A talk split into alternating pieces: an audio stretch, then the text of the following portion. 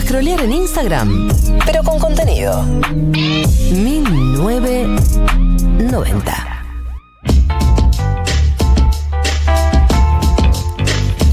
y 38, 4 menos 22 en la República Argentina y tenemos a Juan Elman aquí en la mesa con, con, con ustedes, en realidad. Sabes que estoy ocupando tu lugar, además. ¿Se nota mi resentimiento? No, me parece que lo, disimulé bien en el programa. Sí, bastante bien. Soy buena disimulando resentimiento. Sí, me lo dicen mucho eso, que soy buena disimulando mis emociones. Por la calle. Eh, sí, por la calle me frenan y me dicen eso.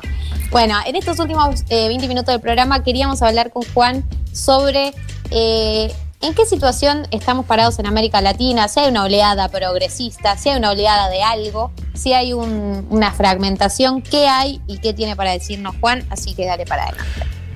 Bueno, arrancamos con esa idea que vos mencionabas, ¿no? Esto de la, de la ola y sobre todo algo que, se mencionó mucho en las últimas semanas, idea de la segunda ola, ¿no? Como una continuación de lo que fue la primera ola marcada, bueno, por los liderazgos de Cristina y bueno, Néstor en Argentina, por Lula, después Dilma, Evo en Bolivia, Correa en Ecuador, ¿no? Y esta idea de que después de una reacción de gobiernos de derecha viene esta segunda ola, eh, bueno, con el regreso del peronismo en Argentina, con la vuelta del MAS el año pasado en Bolivia, los cambios que vive Chile, ¿no? Si bien no cambió de gobierno, digo, uno ciertamente advierte un clima, al menos uno podría decir antineoliberal, ¿no?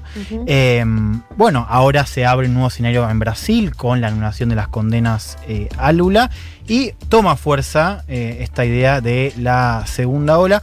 Uno de los que los viene diciendo hace ya mucho tiempo, pero lo que lo reiteró en una entrevista que le hicieron en C5N el domingo fue eh, Álvaro García Linera, el ex vicepresidente de Bolivia, que además de ser, eh, conocer mucho de la política y por haber sido vicepresidente tanto tiempo, es un gran eh, pensador y tiene una elocuencia también bastante admirable. Si les parece, lo vamos a escuchar ahora García Linera hablando sobre las evidencias que hay de esta segunda ola progresista en América Latina.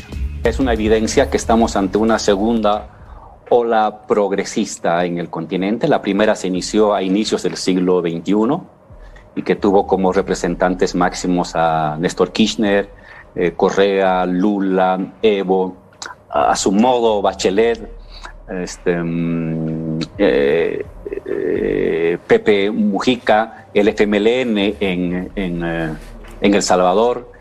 Tuvieron, por supuesto, Venezuela con el presidente Chávez. Esta fue la primera oleada progresista que modificó el rumbo económico de nuestro continente y fue el tiempo en que mayor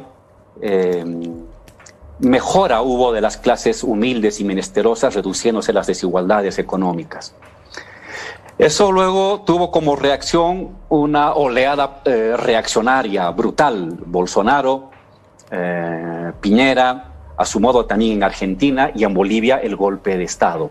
Y ahora lo que estamos asistiendo en estos últimos dos años es una segunda oleada progresista. Estamos claramente, y eso se inicia con México, eh, con el presidente AMLO, con el presidente Fernández en Argentina, ahora Bolivia posiblemente en las siguientes semanas en Ecuador, luego Brasil. Entonces, una segunda oleada, pero con una diferencia.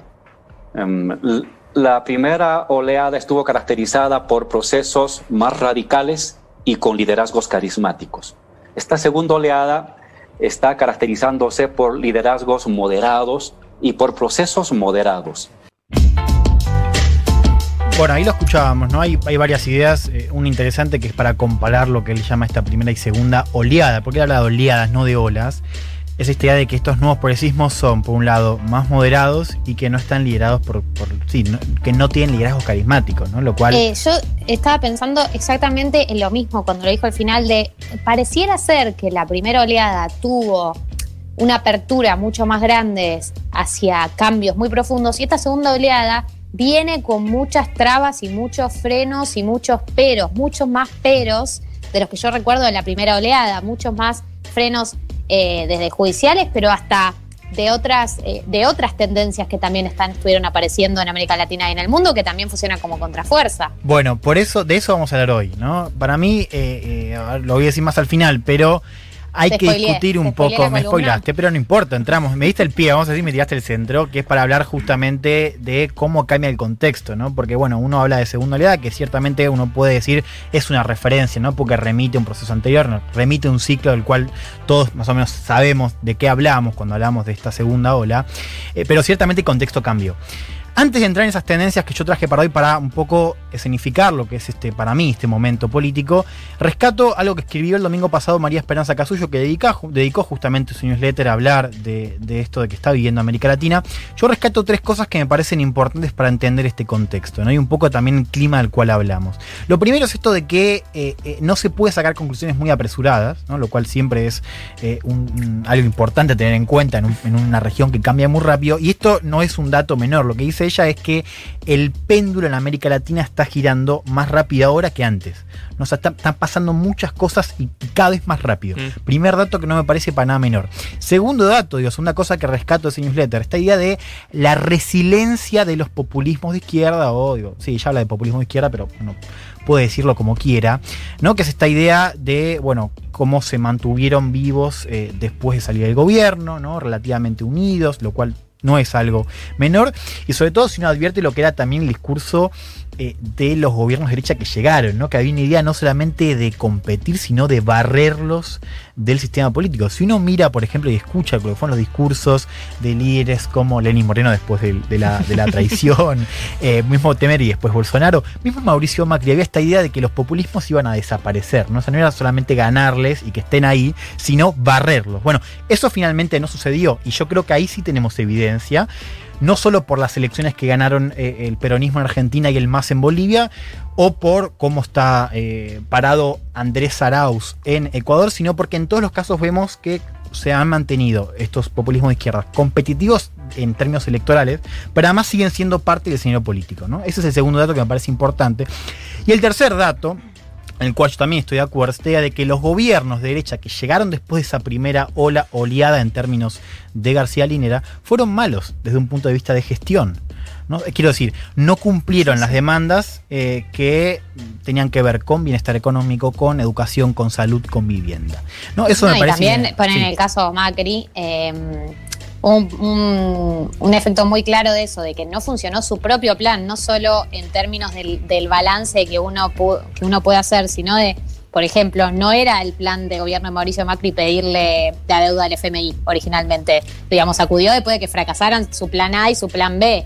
Entonces, en términos suyos también de lo que era su propio plan de gobierno, tampoco lo pudo ejecutar. No solamente es el balance que uno puede hacer por sus diferencias ideológicas. Es, exactamente, ¿no? Y, y digo, pienso también en eso segundo, ese segundo dato, que es que tampoco cumplieron esa demanda de alguna parte de su electorado de barrer del mapa, ¿no? Porque de alguna manera lo que dice Macri también fracasa porque vuelve el kirchnerismo, ¿no? Según este, este discurso. Pero, digo, son es- esas, esas, esas dos, dos campos de demanda, ¿no? Eh, barrer el populismo por un lado, pero al mismo tiempo cumplir con esas demandas que se habían planteado, ¿no? Demandas eh, más materiales, si querés. Mm. Bien, entramos en estas tres tendencias que, insisto, son arbitrarias eh, y que para mí definen un poco el contexto que estamos viviendo hoy, que, como decíamos, y que Calia consigue, según eh, entiendo, marcan una diferencia importante ¿no? con lo que fue este primer contexto que uno puede ubicar del 2000 al 2013, 2014, 2015, si querés, de acuerdo a cómo lo mires. Bien, la primera demanda es, eh, o perdón, ya me adelanté, mira, me pisé solo. La primera tendencia es que estamos viendo eh, demandas insatisfechas de larga data. ¿No? O sea, pensemos, por ejemplo, antes de la pandemia, lo que fue ese segundo semestre de 2019, que tuvimos el estallido en Chile, que tuvimos, bueno, después lo de Bolivia, pero al mismo tiempo el paro nacional en Colombia, protestas muy fuertes contra el gobierno de Duque. Ecuador también se había levantado contra eh, Lenin Moreno. No, había ciertamente una idea de, eh, bueno, una bronca muy importante de la ciudadanía política hacia, perdón, la ciudadanía hacia sus élites políticas, ¿no? Y con demandas insatisfechas que se venían acumulando hace, hace bastante tiempo, digamos, que, que trascendían lo que había sido el ciclo de gobierno que estábamos viviendo. Hablo de demandas vinculadas a educación, ¿no? acá en el caso de Chile es un caso Mm. bastante sintomático, eh, demandas de empleo, demandas de vivienda, de salud y también demandas, porque yo creo que esto también es una demanda que hay que tener en cuenta, que son demandas de transparencia y de seguridad. Es que es un poco lo que planteaba Mecasuyo, arroba Mecasuyo. Me gusta Eh, que ya le decimos por el... claro. el- sí. es conocida en Twitter por su arroba. Eh, con esto del péndulo. Siento que es mucho más fácil ser oposición en una región en la que. En una región, en un país, por ejemplo, Argentina, que económicamente funciona mal hace una década, es mucho más fácil ser oposición. eh, porque tenés un montón de cosas para criticar. Bueno, yo creo que lo que estamos viendo ahora es, como ya pasa, ya, ya tenemos ya dos ciclos, con lo cual se hace más, para mí, más presente. Y al mismo tiempo la ciudadanía lo dice más, porque ya no es un gobierno, es Claro. ¿no? Aparece esta idea de ya venimos hace mucho tiempo ahí, lo cual es una sensación que rápidamente se traduce en antipolítica, ¿no? Porque de repente es todo el sistema, ¿no? A ver, si a esas demandas que insisto, para mí marcan esta primera tendencia, le sumamos también el contexto de pandemia, ¿no? Acá advertimos que la cosa se empieza a complicar un poco más, ¿no? Porque de repente tenés también la bronca por los desmanejos en la gestión sanitaria, ¿no? Acá yo creo que hablaría de todos los casos. Sí, la región. ¿no? Sí, por supuesto. Eh, la bronca también con la escasez de medicamentos y vacunas, ¿no? El caso más sintomático tuvimos a Paraguay hace dos semanas. La cuestión, en algunos casos, de vacunación irregular y de, bueno, desmanejos y corrupción en lo que son la compra de insumos, que también, bueno, vimos el caso de Perú, Argentina también lo tenemos, ciertamente.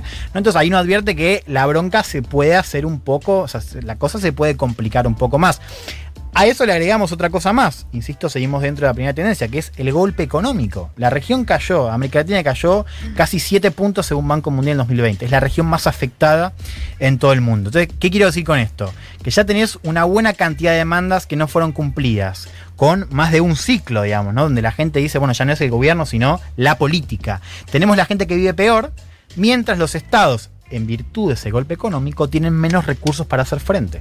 Con lo cual, esto me Sí. parece que es una primera tendencia para tener en cuenta. Un cóctel No, y furioso. también para mí la pregunta es cuánta paciencia puede tener un pueblo, una ciudadanía, para ver en términos concretos que sucedan las cosas que tienen que suceder, porque hay algunos procesos, o sea, digo, tanto en el caso de, de Mauricio Macri, yo obviamente lo pienso muy en términos argentinos porque lo conozco más, pero en caso de cualquier gobierno que viene con una propuesta, por ejemplo, a largo plazo, no existen, eh, no se ven, no se palpan, digamos, esos cambios en el corto plazo, así como Alberto diciendo, eh, téngame paciencia porque tuvimos un primer año de pandemia y todavía no pude llevar a cabo todo el plan de gobierno que yo traje, la pregunta es cuánta tolerancia tienen las personas para esperar a ver que se ejecuten esos cambios. Claro.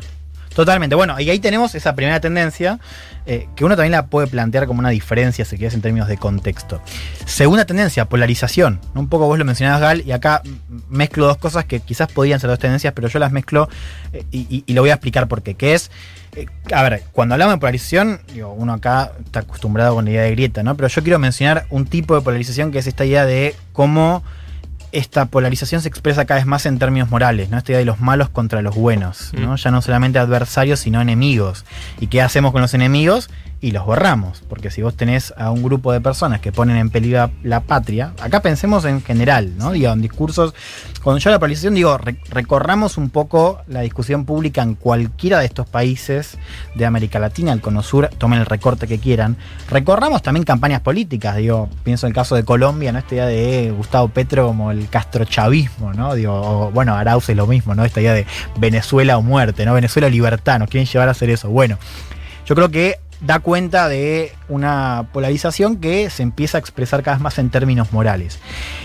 Y empieza también una idea, y yo insisto, hablo de la misma, de la misma tendencia, ¿no? De repente estas instituciones del Estado, que se supone que deberían servir para, bueno, regular y gestionar estos conflictos que pueden aparecer en cualquier escenario político, Mm. empiezan a formar parte cada vez más de esta lucha moral. ¿Cuál es la institución que me parece más representativa? La justicia.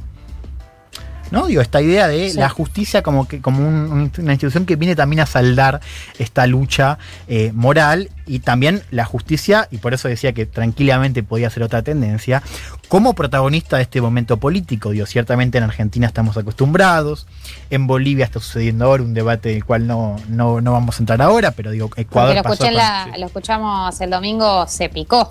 Se picó. sensaciones Se- con se- ese se debate. Picar. picó. Escuchen mañana a ver, para que para, no va a pasar nada, pero Lo, digo, no sé. Eh, vamos a discutir monogamia, poliamor, ya que estamos. eh, tenemos Ecuador con las candidaturas de Correa, ciertamente. Bueno, el caso No, de Brasil, Brasil con Lula. Bueno, cómo cambia el escenario. ¿no? Entonces acá tenemos este lente para pensar esta nueva coyuntura, ¿no? Que es, bueno, de qué manera esta polarización eh, se agudizó, se empieza a mezclar con cuestiones morales y cómo eso también afecta no solo que es la, coyuntura diaria, las campañas, sino también la gobernabilidad de eh, estos eh, progresismos que llegan al poder en los casos, bueno, de Argentina, de Bolivia, quizás Ecuador el 11 de abril si es que gana Andrés Arauz. Tercera tendencia que me parece importante para tener en cuenta, y no me quiero pasar de fatalista, pero al menos es para advertirla, eh, es la cuestión militar, ¿no? lo que algunos llaman la cuestión militar, que es esta idea del protagonismo que tienen las fuerzas de seguridad en nuestra vida pública, ¿no? O sea, es una tendencia que se ve muy fuerte en Centroamérica, ¿no? Con gobiernos muy ligados al ejército. El caso de Brasil es un caso bastante sintomático, porque ya casi hablamos de, un partido militar o de un gobierno donde los militares ocupan, por ejemplo, más de la mitad del gabinete, ¿no? Y donde aparecen preguntas, ¿no? Eh, que incluso las, las, formulamos la semana pasada en el Mundo de las Naciones, que es, ¿qué pasa, por ejemplo, si Lula gana, Bolsonaro denuncia fraude? ¿Qué hacen los militares, por ejemplo, ¿no? ante una situación así? Bueno, el, rol que el, caso Bolivia, el caso Bolivia con los, los militares invitándolo a retirarse a, a, a Evo tampoco sienta un antecedente que tranquilice mucho. Exactamente, en Bolivia un golpe de Estado en 2019, en Colombia es un actor central de la política eh, local, digo, no hace falta recorrer mucho para darse cuenta. En Perú, por ejemplo, cuando fue la destitución de Martín Vizcarra, los congresistas eh, le pidieron casi permiso, o sea, charlaron con los militares para un poco avisarles esta maniobra que iban a presentar. Entonces, digo, ciertamente, uno piensa en instituciones que tomaron protagonismo, en estos últimos años, y mm. acá volvemos a esta cosa de la diferencia de contexto, si le sumamos la justicia, o sea, si hablamos de la justicia como institución principal en, esa, en esos cambios, tenemos que sumar a las Fuerzas Armadas también en, este nuevo eh, clima, nuevo escenario, eh, donde, bueno, en muchos casos pueden cumplir un rol decisivo. Bien, lo último que quiero plantear, y lo hago más como una pregunta abierta, eh, y es un poco también de, ver, bueno, insisto, es una opinión personal, de es de si estamos en una segunda ola o no. Yo creo que estaba pensando también esto, ¿no? O sea, terminé de hacer la columna y dije, pará, no, no, en ningún momento respondo, digo algo sobre la segunda ola. Yo creo que, a ver, eh, ciertamente hay evidencias eh, de eh, cómo estos populismos de izquierda no solamente tienen, o sea, fueron recibidos, sino que además están volviendo, en los casos de Argentina, de Bolivia, posiblemente Ecuador, al poder. Vemos cambios ciertamente muy esperanzadores en Chile. Lo mismo uno puede plantear en Brasil, con esto que se habla ahora con, con Lula. Ahora, sí me parece que eh, eh, está más claro esta idea de que hay una impugnación a, esa segunda, a, la, ola derecha que vino después. yo creo que ahí está todo más claro. ¿no? en eso estoy de acuerdo. Y como estoy de acuerdo en esa resiliencia, también estoy de acuerdo, sobre todo en esta impugnación a los gobiernos de derecha. Yo creo que lo que no me convence tanto esta idea de la segunda ola es porque quizás no ayuda a marcar bien eh, las diferencias en términos de contexto y condiciones de posibilidad, ¿no? De estos progresismos, nuevos progresismos o progresismos que cambiaron de forma para volver al poder o para estar en condiciones de volver eh, al poder, ¿no? Yo creo que, es un poco lo que, lo que me molesta, esa cosa de quizás hablar de segunda ola es eh, si, hablamos de una ola y no advertimos todo lo que pasó en el medio, yo creo que puede ser eh, un problema, ¿no? Y sí, y con esto cierro, yo creo que algunas preguntas eh, que me surgen y que me parecen importantes para empezar a, meternos eh, en, esta, en este paradigma es, por un lado, si estos nuevos progresismos están representando estas demandas, que ya decíamos vienen de larga data, o sea, la pregunta es, ¿están representando estos nuevos progresismos a estas demandas que vienen de antes? ¿Pueden todos los progresismos canalizar el descontento y la furia hacia las élites políticas de la misma manera? ¿Tienen todas las capacidades? Yo creo que en esa pregunta hay, eh, bueno, ciertamente un camino muy interesante para ver de qué manera está mutando la región en este contexto político. Y la respuesta mañanas en un mundo de sensaciones. bueno, pero hay una, Pablo Semán hizo una síntesis un poco sobre esto eh, cuando lo, entrevistamos hace, entrevistamos acá hace varios meses, pero tenía una frase que sintetizaba algo muy interesante sobre ese péndulo y decía, yo no sé si es un péndulo o si esto no es más bien un tobogán y siempre empezamos un toque más abajo. Eh, de lo que estábamos, porque y justo lo hablaba eh, citando un poco los casos de la militarización. Así, no, no, sé, no sé si estamos siempre en la misma situación y volvemos al lugar que dejamos hace 10 años. Y eso estaba interesante con respecto como a esas, esas derechas más militares. No, y también yo siento que, eh, a ver, que en, en la primera ola había un terreno en blanco para explotar. Había fe y alguna ingenuidad de, algún, de algún lado de eh, tener una apertura mucho más grande y mucho más, eh, más a, cambios más profundos. Y creo que después de una primera experiencia donde si bien eh, hay un porcentaje, podemos decir un 30% acá en Argentina, un 35% acá en Argentina, que sigue apoyando de manera, digamos, profunda esos procesos, hubo todo un sector que por ahí apoyó en un primer comienzo que ahora pide moderación y que no apoya de manera ciega como lo hacía en un primer momento y por eso creo que también todas las experiencias de esta segunda ola son más moderadas, porque para conseguir que esa parte del electorado te vote, tuvieron que moderarse. Estoy de acuerdo. Estoy de acuerdo. eh, Estaba esperando eso. no, no, estoy, estoy, pensando, pero estoy, estoy, estoy de acuerdo. Lo que pasa es que como te veo, te, te, te está, quería buscarte el contact para que te hagas una, claro, un silencio, dije, dije una boludez. No, no, Dios, me cancelan, me cancelan. Estoy haciendo así como el perrito del barrio chino, pero no nos estamos viendo. Y sí, estoy de acuerdo, claramente, ¿no? Eh, eh, por un lado, esa moderación que marcaba García Línea en el audio que escuchamos. ¿no? Y después piensa también esto de, de Semán, que lo dice esta cosa de los excluidos, ¿no? Digo, gente que está peligrosamente cada vez, cada vez más lejos eh, de los partidos políticos tradicionales y demás. Yo creo que eso hay que tener en cuenta eh, a la hora de ver, bueno, cómo cambió eh, ese contexto, que es un contexto donde, y esto quizás es el dato que, nos interesa, es un contexto donde los progresismos, bueno, tienen mucho para dar, ciertamente. Sí, sí, claro. Pero o sea, tampoco sabemos a, qué, a, qué intensidad va a escalar la ola de, de, derecha acá en América Latina. Tampoco me parece que lo vimos todavía en toda su proyección, eso tampoco.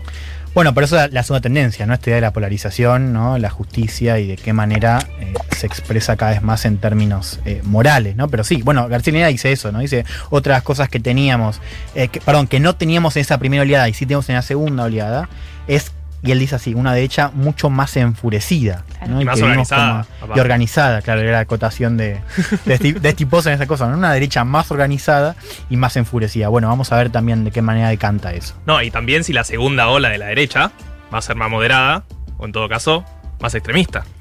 No. Bueno, uno advierte lo que dicen ciertos expresidentes y uno, digo, ciertamente no, no podría pensar, creo, que hoy se están decantando por, por discursos más moderados, más bien lo contrario, ¿no? Si es un segundo tiempo, eh, es un segundo tiempo que promete, yo pienso en el caso de Argentina, borrar, ¿no? Con, definitivamente con los populismos de izquierda, ¿no? Pero es un poco, poco como, la idea de Seban es, no estamos viendo que hay una ultra, ultra derecha marcándole la cancha a esa derecha. Y eso es como un tema, claro. como esto se está profundizando. Sí, sí, adhiero, adhiero todo miedo. Bueno, como siempre, yo siempre salgo de estas columnas un poco con una sensación de muerte y destrucción. Eh, Gracias, no sé si Juan. había un halo de esperanza. Muy lindo el domingo de lluvia, ¿eh? Sí. Bueno, pero, pero estamos hablando también de algo eh, positivo, decía, ¿no? Como digo, progresismos que vuelven al poder, ¿no? Digo, el caso de Lula posible. No sé. Pero somos ansiosos sí, yo, nosotros. Yo creo que arrancamos bien y Juan trajo un tema que era para ilusionarnos, pero este programa es un programa profundamente desesperanzado y, y, y, y con muy poco fe en la humanidad y en el futuro. De hecho, arrancamos el programa diciendo que, que ya podemos sí. confirmar que salimos peores después de la pandemia después de un año. Y en esa estamos, profundizando sí. esa idea. Y lo dice una persona, perdón, digo, yo quiero describir, no sé si ya lo hicieron, cómo está hoy Galia. No, está, no, no se habló. O sea, primero que está, o sea, no sabemos que tiene, no, no, tiene COVID por ahora, sabemos que no tiene COVID, pero está aislada en su casa, tiene una capucha, lo cual me parece. Digo, porque llueve, estuvo porque todo llueve. con una capucha, me parece medio raro, se agarra la cabeza, tipo así, como nos, nos hace como un tour por su casa. En fin, digo, Pareció, acompaña ciertamente lo que está diciendo. Pareció el gate. no, pero lo que pasa es que está clavando un, un look full aislada. Claro. O sea, como no voy a caretear. No, claro, full marzo 2020. Le, le pone el cuerpo. El aislamiento es un estado emocional para mí. No es algo transitorio. Yo y estético. En modo aislamiento. Pongo el cuerpo en el aislamiento. Sacrifico mi estabilidad mental. No importa si tengo COVID. Yo la entrego también. Sí, estás, clavaste, clavaste la estética aislamiento. Eh, sí, yo igual quiero que sepan hace dos días que salgo con capucha en los programas de radio. Primero porque estoy en contra de que me vean por Zoom. Si estoy en mi casa, no sé por qué me tienen que ver. Y tengo, tengo el pelo horrible, chicos, perdón, pero no les voy a mostrar cómo tengo el pelo. Tengo rastas. es muy feo lo que está sucediendo. No voy a entrar en detalles.